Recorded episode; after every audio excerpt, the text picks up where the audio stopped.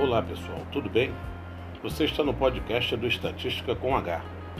E no podcast de hoje, dessa semana, nós iremos falar sobre IDH. Mas você sabe o que vem a ser IDH? O IDH significa Índice de Desenvolvimento Humano. Ele é um indicador que é usado para medir a qualidade de vida e o grau de desenvolvimento econômico de uma nação.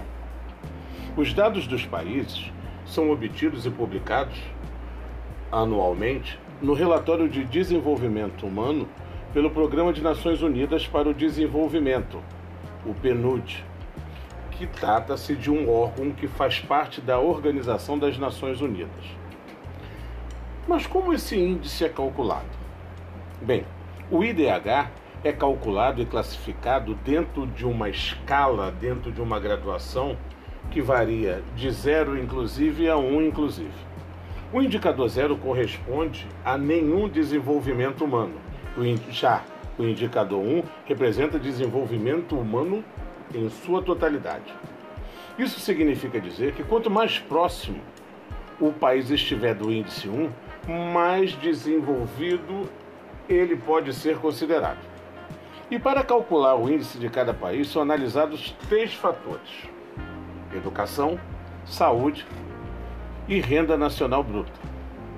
Os dados usados para o cálculo são coletados pelo PNUD nas bases de dados internacionais, como a Organização Internacional de Trabalho e a Organização Mundial de Saúde. No fator educação, é avaliado o tempo esperado de escolaridade cursada pelos cidadãos e o tempo médio de estudo efetivo desta população. Já no item saúde, é indicada a expectativa de vida ao nascer e a expectativa de vida dessa população, ou seja, a idade média alcançada pelos cidadãos de um determinado país. Enquanto isso, o índice de renda bruta é obtido pela análise do cruzamento dos seguintes dados: renda bruta do país, que é o valor do produto interno bruto, o BIP, e o poder de compra dos habitantes desta localidade. A partir da análise dos índices finais, os países são classificados por faixa em relação ao desenvolvimento humano, que segue a seguinte escala. Quando o IDH é menor que 0,55, podemos afirmar que o índice de desenvolvimento humano é baixo. Quando o IDH varia entre 0,551 e 0,699, pode-se afirmar que o desenvolvimento humano é médio. Quando se tem o IDH entre 0,70 e 0,799, é possível afirmar que o índice de desenvolvimento humano dessa população é alto. Agora, quando se tem um IDH acima de 0,80, podemos afirmar que o índice de desenvolvimento humano dessa população é muito alto. Tá, mas falamos sobre índice de desenvolvimento humano. Mas para que serve? Qual é a finalidade do seu cálculo? Bem, os dados do IDH são usados para acompanhar o padrão de desenvolvimento dos países e para avaliar se o crescimento econômico é revertido em qualidade de vida para a população.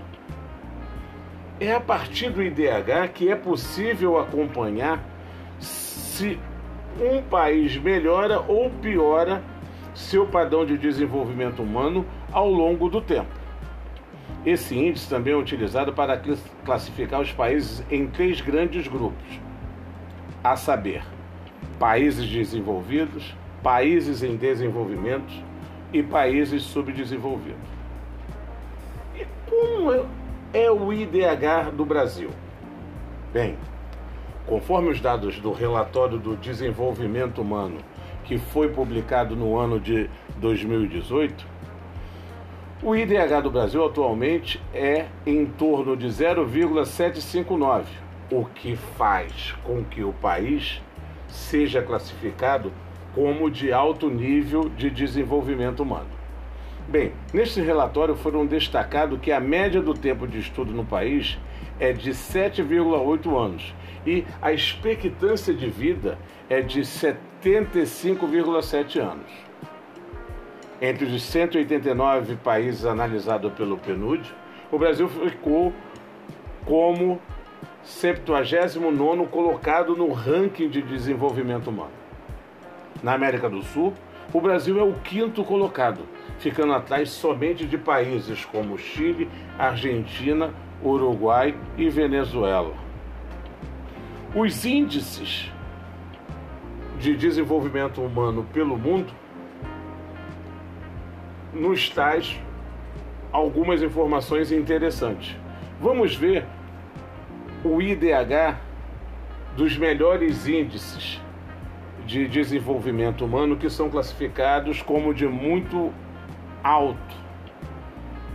Segue a lista. Na primeira posição, nós temos a Noruega, com IDH de 0,953. Na segunda posição, a Suíça, com IDH de 0,944. Na terceira posição, a Austrália, com índice de 0,939. Na quarta posição, a Irlanda, com índice de 0,938. Na quinta posição, a Alemanha, com índice de 0,936. Na sexta posição temos a Islândia com um índice de 0,935. Na sétima temos Hong Kong com um índice de 0,933. Em oitavo temos a Suécia com um índice de 9,33. Em nono temos Singapura com índice de 0,932. E em décimo temos a Holanda com índice de 0,931. Seria muito bom que o Brasil fizesse parte desse ranking dos 10 mais, né? Mas infelizmente não conseguimos alcançar isso. E fica aí uma sugestão de que precisamos melhorar muito para que possamos alcançar um índice de desenvolvimento humano muito alto que iria representar algo muito satisfatório. Bem, pessoal, assim finalizamos mais um podcast. Espero que você tenha gostado. Um forte abraço e até a próxima.